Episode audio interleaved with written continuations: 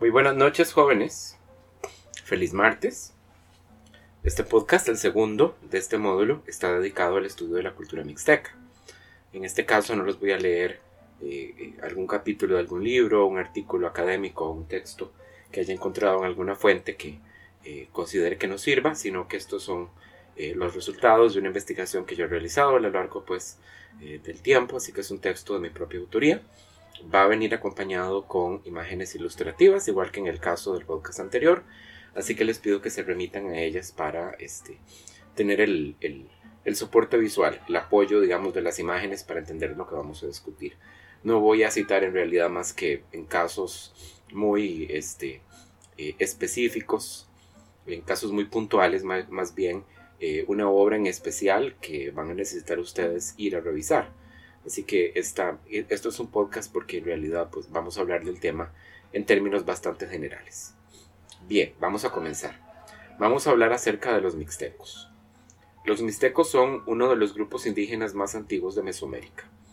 Ya desde el periodo preclásico, este pueblo habitaba la zona que comprende los actuales estados mexicanos de Puebla, Guerrero y Oaxaca.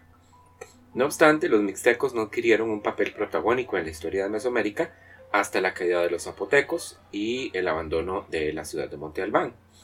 Los señoríos mixtecos no estaban unificados en la manera de un gran imperio, sino que de un modo similar a muchos otros pueblos, como por ejemplo el maya, el griego antiguo, eh, los sumerios, constituían una serie de reinos independientes que rivalizaban entre sí, aunque compartían una cultura común. Durante el periodo posclásico experimentaron un corto episodio de unificación, cuando el cacique Ocho Venado inició una gran expansión militar que lo va a llevar a él y sus aliados a conquistar 94 reinos mixtecos y conformar así un estado centralizado. Me interesa mucho también subrayar el hecho de que el día de hoy pues hay mixtecos en México, hay indígenas que son pues de este grupo étnico que así se identifican. El mixteco es una lengua que todavía está viva, que se habla eh, pues en las regiones que mencioné, Guerrero, Oaxaca y Puebla, ¿verdad?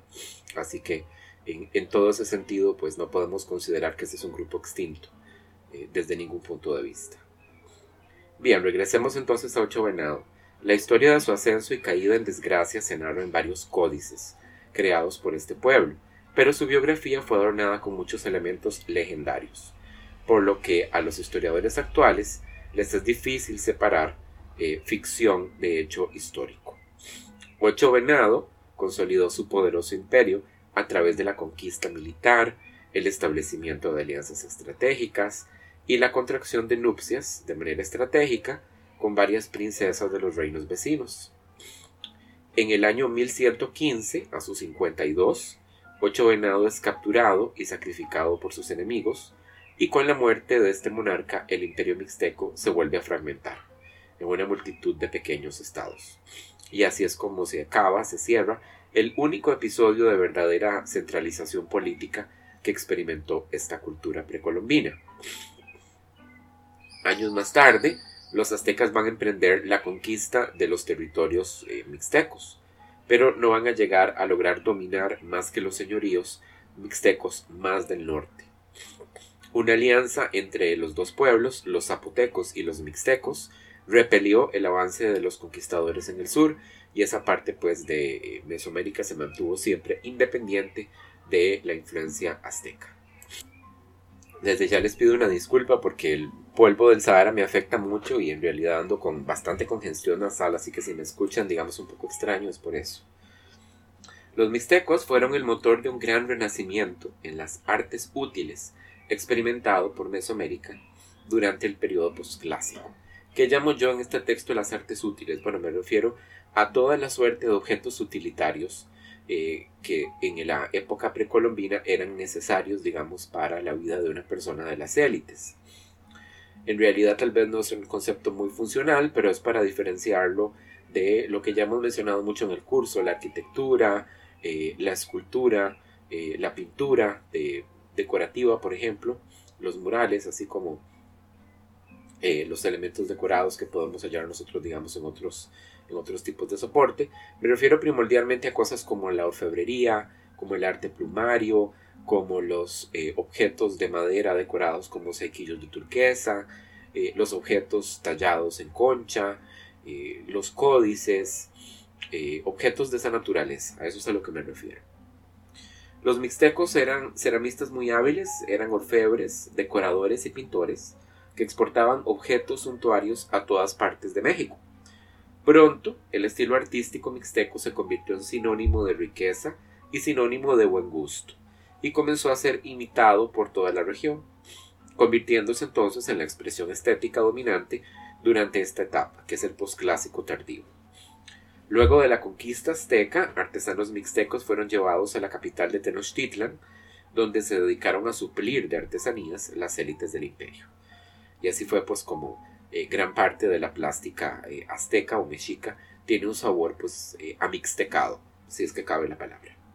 Bien, Vamos ahora a hablar específicamente del tema de los códices a propósito de nuestra introducción de la cultura mixteca como objeto de estudio en este audio, pero vamos a salirnos un poco de esos linderos predeterminados para abordar, digamos, como tema más amplio la producción de códices durante la época del posclásico. Bien, los mixtecos fueron los más afanosos historiadores de la América prehispánica similares a los mayas clásicos en su deseo de registrar por escrito los pormenores de la vida de sus monarcas y también de sus reinos. No lo hacían tallando inscripciones en grandes estelas, sino fabricando libros ilustrados que hoy llamamos códices.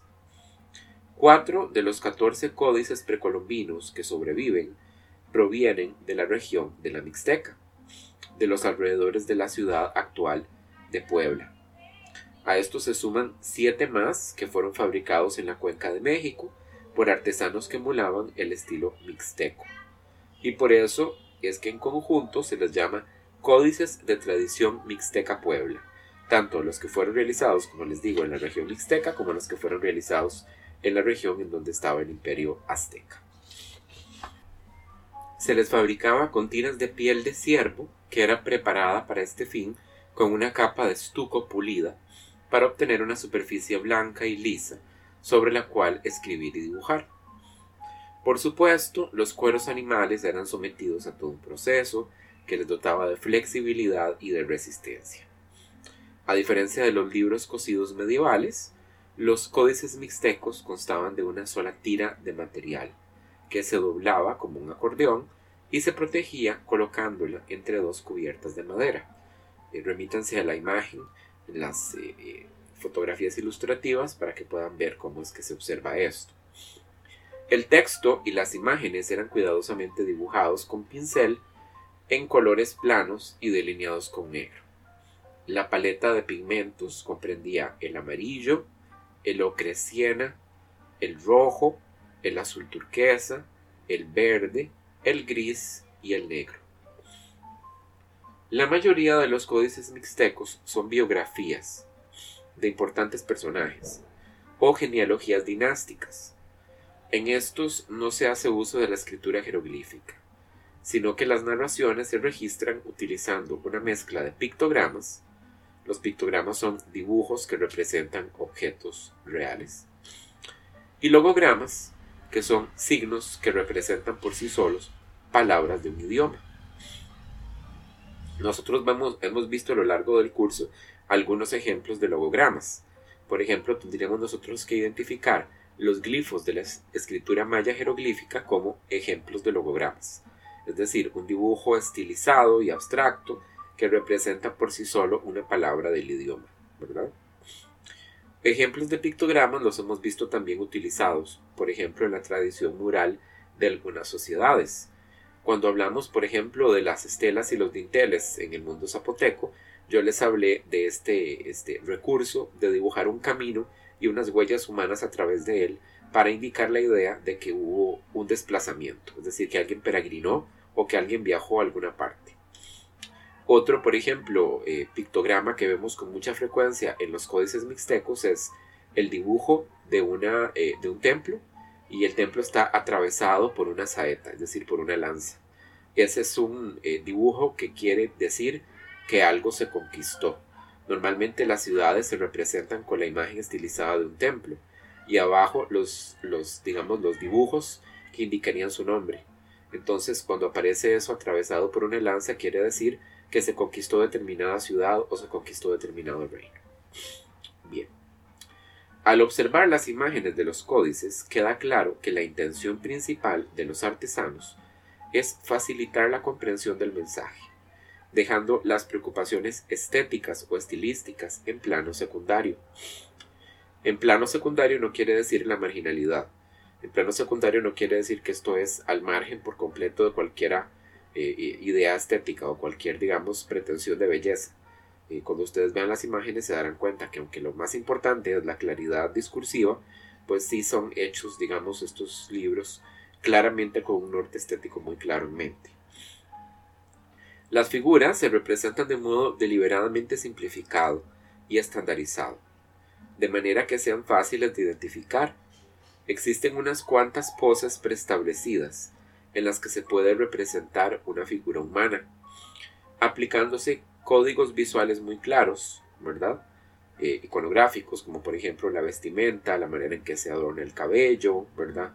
o ciertos detalles de la apariencia física para indicar quién es una mujer, quién es un hombre, quién es una deidad, quién no, quién es un niño, quién es un anciano, etc. Uno de los ejemplos más notables de Códice Mixteca Puebla es el Códice Souchenutal, el cual narra la vida y conquistas del rey Ocho Venado en el anverso del códice y la historia dinástica de dos reinos mixtecos en el reverso, el reino de Tilatongo y el reino de Teozacoalco. Se desconoce la fecha exacta de la creación del códice, pero se cree que la cara frontal pudo ser pintada hacia el siglo XIV en el reino de Tilatongo, y el reverso es más tardío y que pudo provenir del siglo XV y se pintó en el reino de Teozacoalco. No se conoce muy bien en qué circunstancias salió de México, pero fue ubicado por primera vez a mediados del siglo XIX en un monasterio dominico en Florencia, en Italia. Los monjes lo vendieron a un hombre que lo llevó a Inglaterra y luego de pasar por varias manos terminó siendo parte de la colección del Museo Británico. El día de hoy ustedes pueden verlo ahí en el sitio del Museo Británico. A los siete códices que se produjeron en la cuenca de México se les agrupa bajo el nombre colectivo de códices del grupo Borgia y se diferencian de los ejemplares mixtecos en que su contenido no es histórico, sino que es religioso y calendárico. A la fecha sigue habiendo gran discusión entre los y las investigadoras en torno a dónde y cuándo fueron exactamente creados. Otra diferencia sensible con los códices mixtecos es que estos no son narrativos, sino que están conformados por colecciones de diagramas, que representan lugares míticos o periodos de tiempo, y los dioses y diosas que están asociados específicamente con estos. Uno de los temas más comunes de estos manuscritos son las trecenas, las trecenas son periodos de 13 días en los que se dividía el calendario ritual de 260.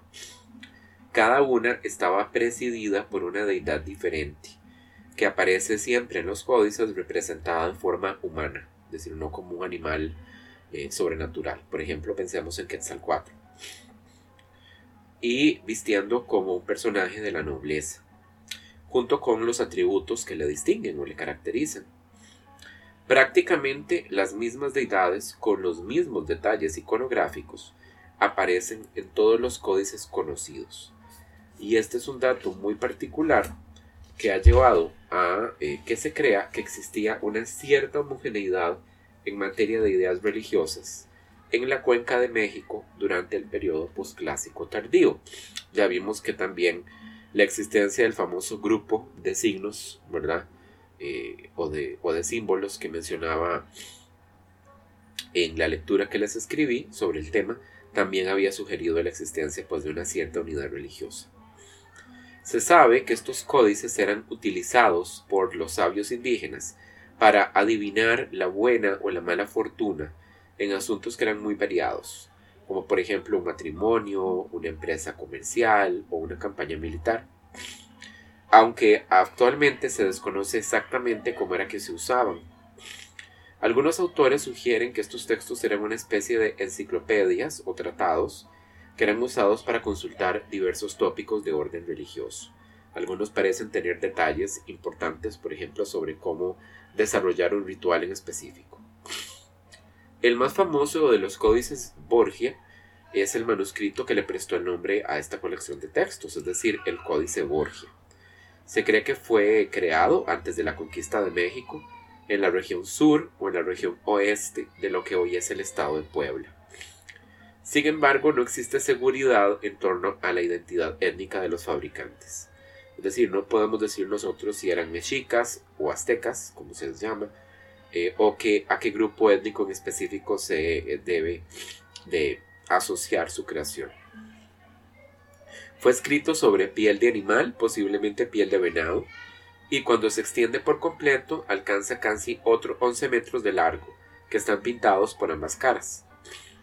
Esta obra le debe su nombre al cardenal Estefano Borgia, en cuya colección fue encontrado por Alexander von Humboldt a inicios del siglo XIX, y actualmente forma parte de la colección del Vaticano. Nuevamente, si ustedes quieren verlo, pueden visitar la página de internet de la Biblioteca del Vaticano y ahí está el códice para que ustedes lo chequen. Un caso especial que quería revisar con ustedes es el códice Feyerabad-Mayer, los expertos consideran que está entre los más bellos códices prehispánicos que se produjeron, debido al gran mérito estético que tienen las pinturas que lo conforman, además de ser uno de los mejores conservados también. Lo más interesante de este códice es que el estilo combina elementos que son mixtecos, elementos que son nahuas, es decir, de la, eh, del grupo lingüístico que venían los aztecas o mixtecos, ¿verdad? Es decir, la región de la cuenca de México. Y también hay ciertos detalles que son identificables como mayas, por lo que es muy difícil determinar su origen exacto. Se diferencia de otros códices prehispánicos porque sus páginas son más bien cuadradas que rectangulares, y por la amplia paleta de colores que se utilizó en él, que incluye el negro, el blanco, el gris, el rojo, el amarillo ocre, el amarillo brillante, verde azulado, y azul turquesa, entre otros. Eh, fue pintado sobre piel, probablemente de venado, preparada con una capa de estuco, como hemos mencionado. Los contenidos del códice son todos de orden ritual y se han identificado como los correspondientes a un tonalamatl. que es un tonalamatl? Es un libro de los días, que es una suerte de almanaque en el que se registran los días del calendario sagrado y que un experto religioso podía consultar para conocer los designios específicos que una fecha traía. En opinión de varios académicos y académicas, este códice habría sido fabricado por los pochtecas. ¿Quiénes son los pochtecas? No es un grupo étnico. Es un gremio de comerciantes que operaba dentro del imperio azteca, cuyos miembros servían como espías también para el emperador, es decir, para el rey azteca. Y este hubiera sido consultado por ellos para conocer si era adecuado realizar un viaje para irse a comerciar o determinar la fecha en la que tenía que hacerse el regreso. Aún no se ha podido precisar exactamente la fecha eh, de factura del códice. Las primeras noticias que se saben de la existencia eh, pues le asocian a un, a un, coleccionista húngaro que se llamaba Gabriel Feyerbari en el siglo XIX. Y más tarde los familiares de este debieron venderlo a un coleccionista que se llamaba Joseph Mayer por problemas económicos, y Mayer fue quien finalmente lo donó a la institución que más tarde se va a conocer como el Museo de Liverpool, que es donde el día de hoy se encuentra. Bien, cerramos el paréntesis que hicimos y vamos a eh, retomar otra vez o reencaminar el tema otra vez a hablar específicamente de la cultura mixteca. Primero vamos a discutir la cerámica. La cerámica de este pueblo se caracteriza por superficies muy brillantes y colores muy intensos, que son el resultado de la aplicación de la técnica del engobe y del bruñido. La concepción de la cerámica mixteca es pictórica y no escultórica, que es una terminología que ya aprendimos desde Introducción 2, que quiere decir que la pieza está concebida como una superficie para ser decorada eh, con diseños pintados y no como un volumen tridimensional que pues eh, describe elementos escultóricos. Las tipologías más comunes son una copa con pedestal, un, un, perdón, un vaso globular con tres soportes o una vasija angosta con cuello este, pues también angosto. Una vasija ovoide. Hay varios ejemplos notables que yo he colocado para ustedes en la eh, página de imágenes ilustrativas. El primer ejemplo que van a ver es un plato eh, con, con, soporte trípode, que los soportes fueron en este caso modelados para imitar las garras amenazantes de un jaguar. El artesano incluso copió utilizando en gobes los patrones característicos del pelaje de este felino. Y en el fondo del plato se observa una figura que ya está bastante gastada, que es un dios mixteco, ese es Toho Ita. Toho Ita es el dios que corresponde al verano, a la estación del verano, y que se representa siempre como una mariposa con cabeza humana. El segundo ejemplo, que es probablemente el más interesante de todos los que vamos a ver, es la olla ceremonial de Nochixtlán. Su nombre deja de ver de entrada dos rasgos que son centrales para la comprensión de la pieza. En primer lugar, su origen, porque Nochistlán es una localidad que está ubicada en la región que se llama la Mixteca Alta. Y en segundo lugar, la función, que es deducida a partir del estudio de los códices eh, de esta tradición, los Mixteca Puebla, en los que cerámicas como esta, con esta forma tan particular, siempre aparecen en contextos rituales. Normalmente son utilizadas para beber chocolate. La obra representa a dos deidades, que son las versiones mixtecas de la serpiente emplumada, es decir, Quetzalcoatl, y el espejo miante, es decir, Tezcatlipoca, quienes están realizando ofrendas en lugares legendarios que están vinculados a el mito que describe el origen del pueblo mixteco. Hay, una, eh, hay un diagrama realizado por la revista de Arqueología Mexicana, que está también ahí en la página de imágenes ilustrativas, que les va a permitir a ustedes ver eh, pues eh, en extendido el dibujo de la cara eh, anversa y reversa de esta vasija para que vean pues esos, esos este, elementos que estoy mencionando. El motivo que decora el cuello de la olla incluye una flor, una cueva y una mano que sostiene un manojo de hierba. Y ese es un locograma que en los códices se traduce como linaje. En el sentido de este motivo podría indicar que esta vasija representa nuestro linaje o nuestras raíces, ¿verdad? Está hablando de nuestro origen. El tercero es una urna que es eh, de una fecha bastante tardía. Se calcula que fue realizada hacia el año 1500. Está en la colección del Museo Metropolitano de Nueva York. Desgraciadamente las fotos que tengo no son muy allá, ¿verdad? Y lo que nos muestra a nosotros es pues eh, eh, un tipo más bien de contenedor de boca muy amplia que tiene un par de asas y que una, por, por una cara tiene la representación de un rostro encarnado y por la otra de un rostro este, esquelético, calavérico, ¿verdad? Aunque no he encontrado pues detalles específicos respecto a si estamos viendo deidades o personajes, digamos, este, de la escala social mixteca que pueden ser identificados, un guerrero, un sacerdote, etc. Bien, ahora vamos a dedicarnos a hablar acerca de la orfebrería mixteca.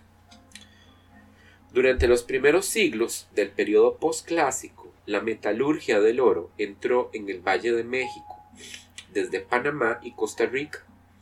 Los mixtecos fueron supremos orfebres. Tomaron el repertorio técnico que había sido aprendido de las culturas del istmo centroamericano y no solamente lo aprendieron, se lo apropiaron, sino que lo llevaron a un nivel de perfeccionamiento muy elevado. En la artesanía del oro, el cobre y la plata, los mixtecos encontraron un medio que les permitía perfectamente expresar esa concepción de belleza que les caracteriza, basada en el uso de formas muy delicadas, muy refinadas y en el gusto por el detalle muy minucioso. Eh, los finos acabados de su joyería incluyen hermosas filigranas que se realizan con finos hilos de oro trenzados, engastes de piedras preciosas y también la utilización de múltiples elementos colgantes, muchas veces cascabeles, que le brindan una cualidad sonora a las piezas y que eso es muy bello. La orfebrería era una de la mayor y más importante exportación que los mixtecos hacían al resto de las culturas de la zona.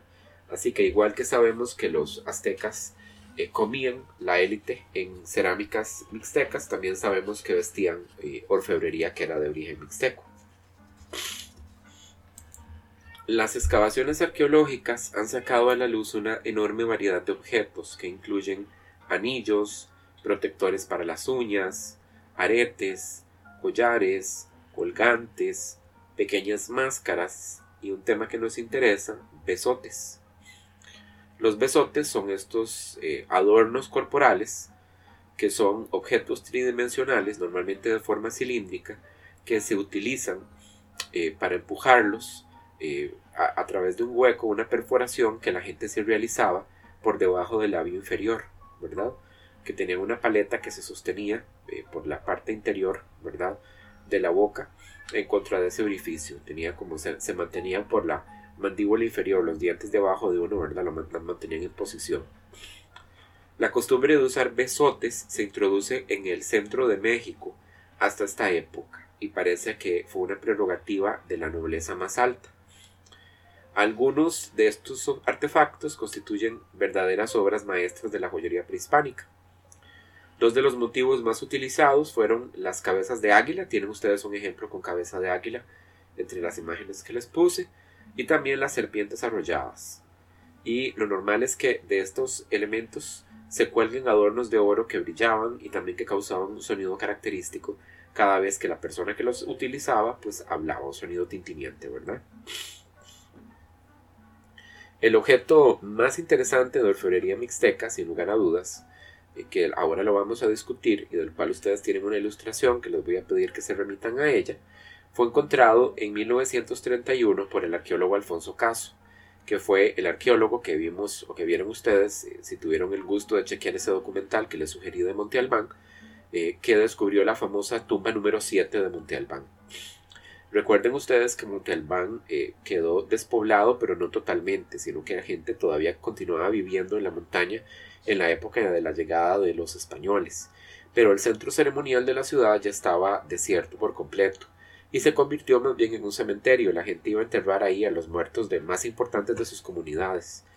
Y entonces esa es la razón que les explica a ustedes que en una vieja capital zapoteca haya un entierro que sea mixteco. En la sepultura se halló un ajuar funerario que contaba con más de 500 piezas, que eh, entre las cosas que lo componían tenía objetos de jade, objetos de turquesa, artefactos de concha, de onix, de cuarzo y por supuesto también de oro y allí fue encontrada la pieza esta famosa que les menciono, que es un colgante con la efigie de Mictlantecutli. Mictlantecutli es el dios de la muerte, o uno de los dioses de la muerte. En la parte inferior de la pieza hay dos rectángulos de oro que se reservan para una serie de eh, motivos eh, glíficos, calendáricos, cuyo diseño está inspirado, estos elementos, ¿verdad?, en las eh, ranitas de oro que hayan ustedes en nuestra región Gran Chiriquí, ¿verdad? En el sur de Costa Rica y el norte de Panamá. Si ustedes observan el contorno nada más de la, del, objeto de oro del colgante, se darán cuenta que corresponde con el de una ranita. Finos hilos de oro fueron doblados con gran maestría para crear los diseños que adornan el tocado del dios y que imitan plumas de aves exóticas. Mictlantecutli aparece incluso vistiendo su propia joyería. Tiene un par de orejeras y varios collares colgando del cuello.